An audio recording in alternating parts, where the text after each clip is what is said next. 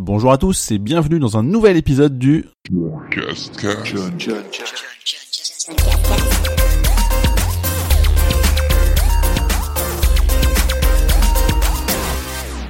Nous sommes le dimanche 5 novembre 2017 et c'est le John Cascast numéro 24. Il s'est passé trois semaines depuis le dernier épisode et je vais vous faire le bilan des événements que j'ai pu faire avec Enjo, Happy Birthday, la soirée Paris Games Week et le salon évidemment, mais encore la soirée de lancement Randstad Level Up, mais aussi des jeux que j'ai pu faire, jeux vidéo avec entièrement mon amour, The Evil Within 2, Yomamari Midnight Shadows, Super Mario Odyssey, South Park Canal du Destin et Spy Chameleon. Le truc cool page vidéo du podcast, ce sera la série Stranger Things et je vous parlerai éventuellement des prochains événements que j'ai prévu de faire dans les semaines à venir.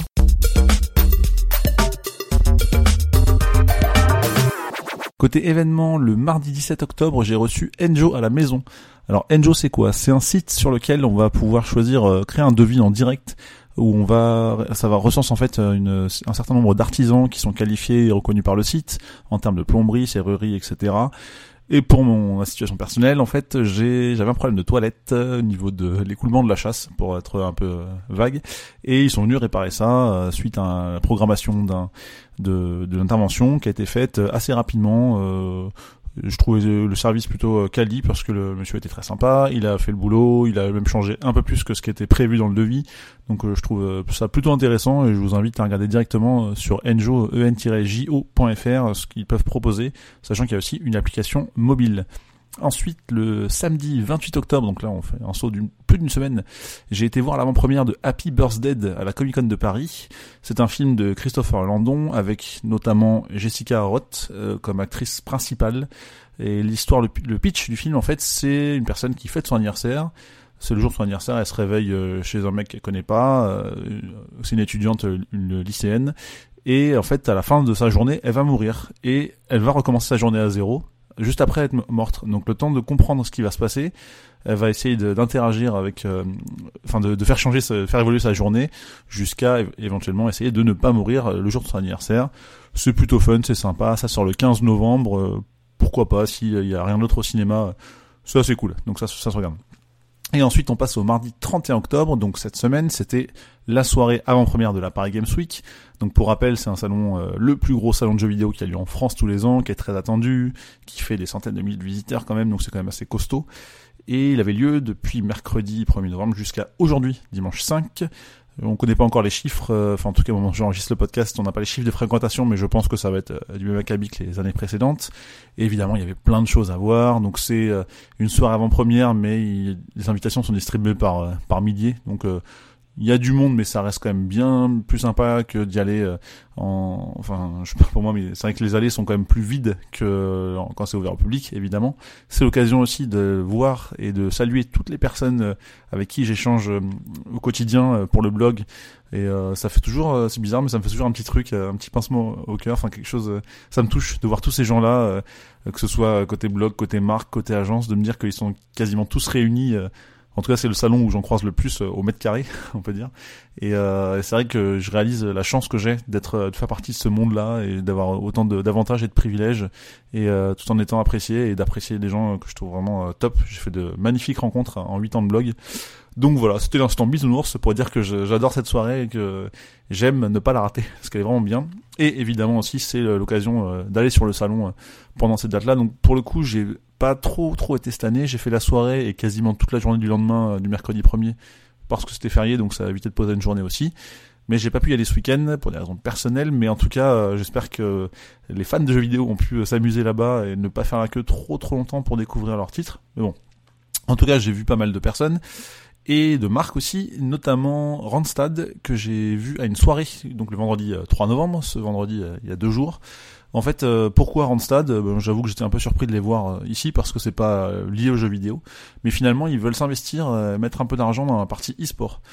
Pourquoi? Parce que l'e-sport, bah, c'est comme le sport, c'est-à-dire que c'est pas juste les joueurs, c'est aussi tout, le staff qu'il y a derrière, donc les techniciens, pas mal de, bah, de métiers en fait, qui sont les métiers de l'ombre dans laquelle je fais un peu partie parce que j'ai été développeur pendant un petit moment. Il faut savoir que c'est beaucoup de personnes euh, qui travaillent, c'est pas juste euh, la méga star que vous voyez euh, dans vos streams préférés, mais c'est toute la partie technique qui se trouve derrière, tout, tout le bac où il y a énormément de personnes.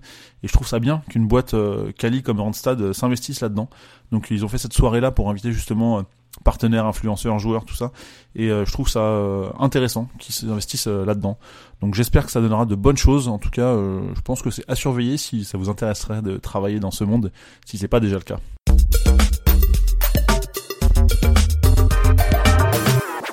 Ces trois dernières semaines, j'ai pu faire pas mal de jeux vidéo et je vous en parle tout de suite en commençant par Enterre-moi mon amour, ou plutôt Burn Me My Love, qui est en fait une application smartphone euh, qui se veut être une histoire narrative dans laquelle on incarne, euh, alors Majd ou Majid, je sais pas comment on prononce, qui est le mari de Nour et c'est cette personne en fait qu'on va suivre au quotidien parce qu'en fait elle va bon alors c'est issu d'une histoire vraie apparemment euh, d'une je crois que ça a un rapport avec le journaliste du Monde qui avait suivi euh, des personnes euh, dans un groupe WhatsApp qui expliquaient leur leur euh, départ en fait, leur fuite de, de la Syrie.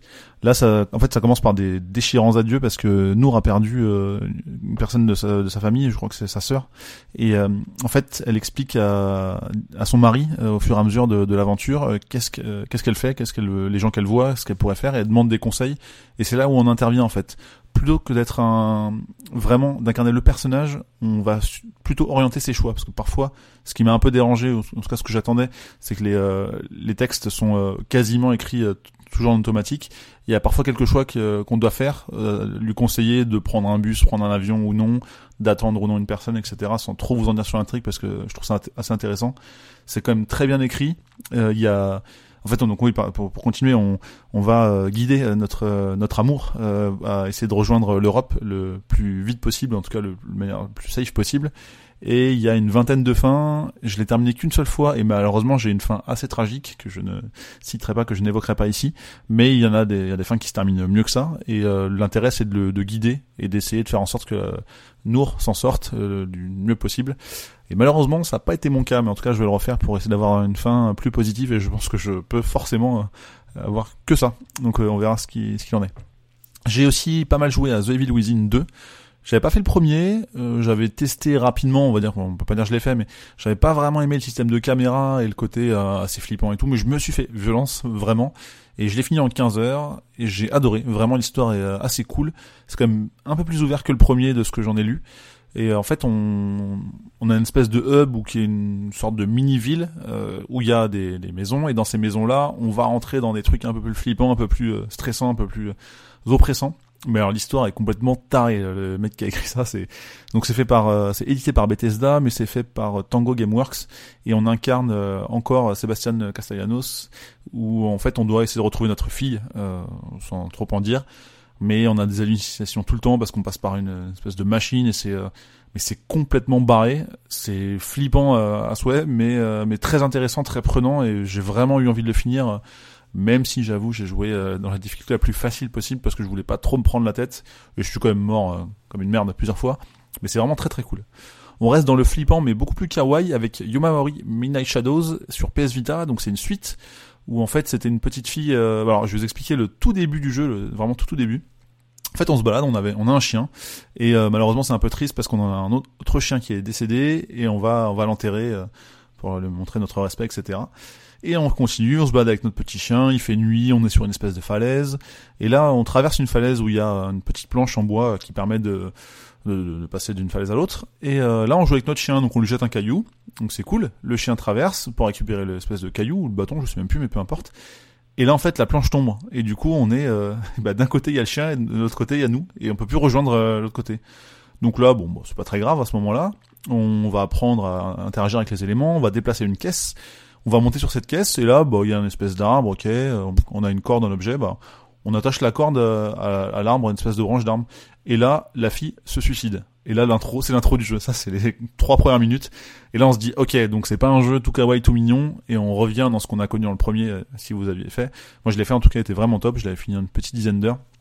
Sauf que là, en fait, on va incarner deux personnages. Et si j'ai bien compris, on va switcher entre les deux. Mais malheureusement, j'ai pas assez joué pour en parler plus que ça pour l'instant. Mais il faudrait que je m'y mette. Mais le problème, c'est que j'ai du mal à détacher ma Switch dans les transports en commun en ce moment, puisque je joue énormément à Super Mario Odyssey. Vraiment, ce jeu est dingue. Il est euh, vraiment fou. Euh, c'est un Mario ultra abouti. Euh, je crois que j'ai attendu sa sortie autant avec autant d'excitation pardon que quand j'ai joué à Mario 64 pour la première fois à Mario en, 3D et vraiment on retrouve pas mal de, de, bons éléments. Ce que j'apprécie c'est l'ajout de Capi en fait qui est le chapeau qu'on va pouvoir jeter sur plein d'objets, plein d'ennemis dans le but de les contrôler en fait et de euh, d'ajouter va dire une petite partie de gameplay supplémentaire. Par exemple une chenille qui va aller sur des plateformes plus longues euh, en espèce de, de, dragon pour pour planer un peu euh, dans un, monde de, désert etc un dino pour détruire tout plein de blocs. En fait c'est plein de choses comme ça plein de petits ajouts qui enfin qui montrent que Mario arrive à étendre son gameplay dans des mondes où on doit retrouver des lunes qui euh, seront utiles à, en, à améliorer son odyssée, une espèce de véhicules, on va dire, euh, aériens qui permettent d'aller d'un monde à l'autre, etc. Et en fait, j'ai terminé le jeu en une petite dizaine d'heures, mais la fin du jeu n'est que le début de l'aventure. Euh, pourquoi je dis ça? Parce qu'en fait, on a trouvé à ce moment-là, euh, donc le minimum c'est 124 lunes. D'ailleurs, il y a des mecs qui l'ont fini en speedrun en une heure et demie. Moi, je l'avais terminé, je pense, à à peu près 200 lunes. Et là, je suis à 370, 380 et il y en a beaucoup plus. Euh, en fait, on refait les mondes, on a des choses supplémentaires à voir, des fois ça se coupe entre les mondes, etc. On trouve un indice d'un côté, on va le chercher de l'autre, enfin bref.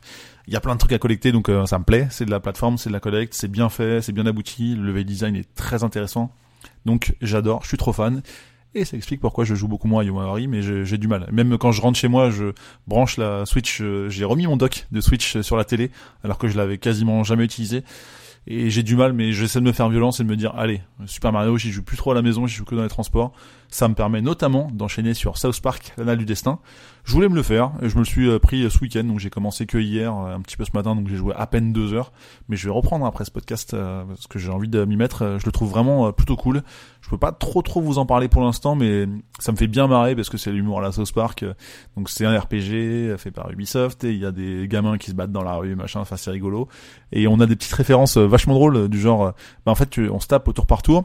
Et d'un coup c'est sur la route. Et d'un coup il y a une voiture qui passe. Donc là il y a pouce et là ils se mettent sur le côté la voiture passe et là ils se remettent sur la route et le combat reprend. Et c'est plein de trucs comme ça. Bon c'est pipi caca à la South Park mais c'est très très fun très très drôle. Et tout ça euh, fait que j'ai, enfin à cause de Mario, j'ai fait un peu moins de trophées, mais j'ai quand même eu un platine euh, depuis le dernier podcast, mon numéro 107 sur euh, Spy Caméléon, qui est en fait un jeu plateforme, enfin plutôt réflexion on va dire, où il faut passer, euh, traverser un niveau sans se faire repérer par les caméras ou autres euh, objets, euh, tout en se, enfin, se mettant dans la couleur de l'objet sur lequel on marche. Par exemple, un tapis rouge en passant rouge, etc. Enfin, le côté caméléon, évidemment.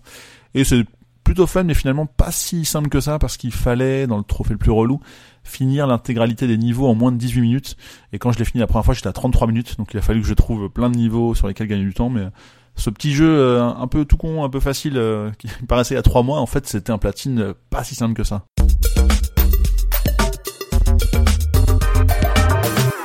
Le truc cool page de vidéo, c'est Stranger Things. Je pense que si vous aimez un minimum les séries, vous connaissez déjà, vous l'avez déjà vu.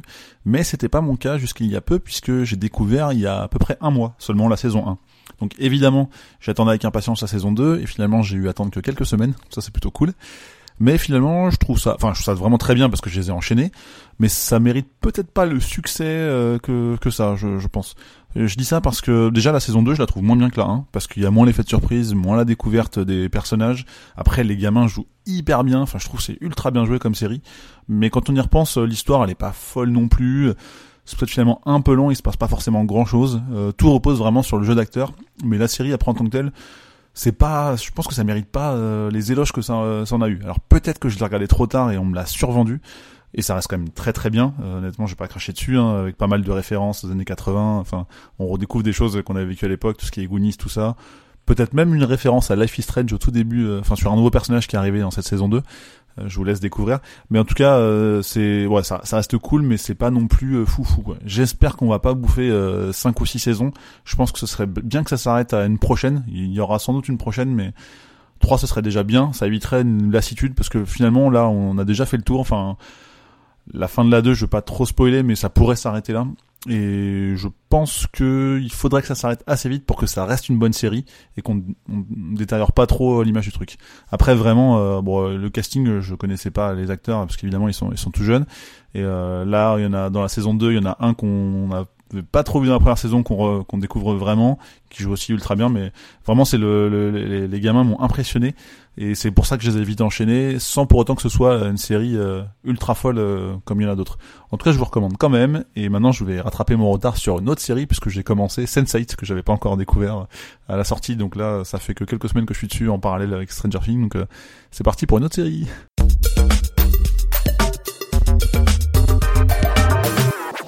Ce 24e épisode du John Cascast touche à sa fin. J'espère que ça vous aura plu, comme d'habitude. N'hésitez pas à donner vos retours, que ce soit de manière publique ou privée.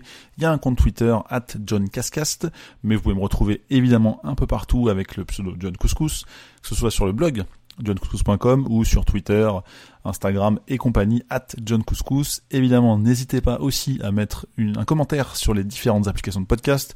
Pourquoi pas mettre 5 étoiles sur euh, iTunes ou euh, n'importe où ailleurs d'ailleurs, n'hésitez pas. Et évidemment, si vous voulez venir participer à un John Cascast hors série, c'est possible. N'hésitez pas à m'en faire part. Merci beaucoup de votre écoute et à très bientôt. John, John, John,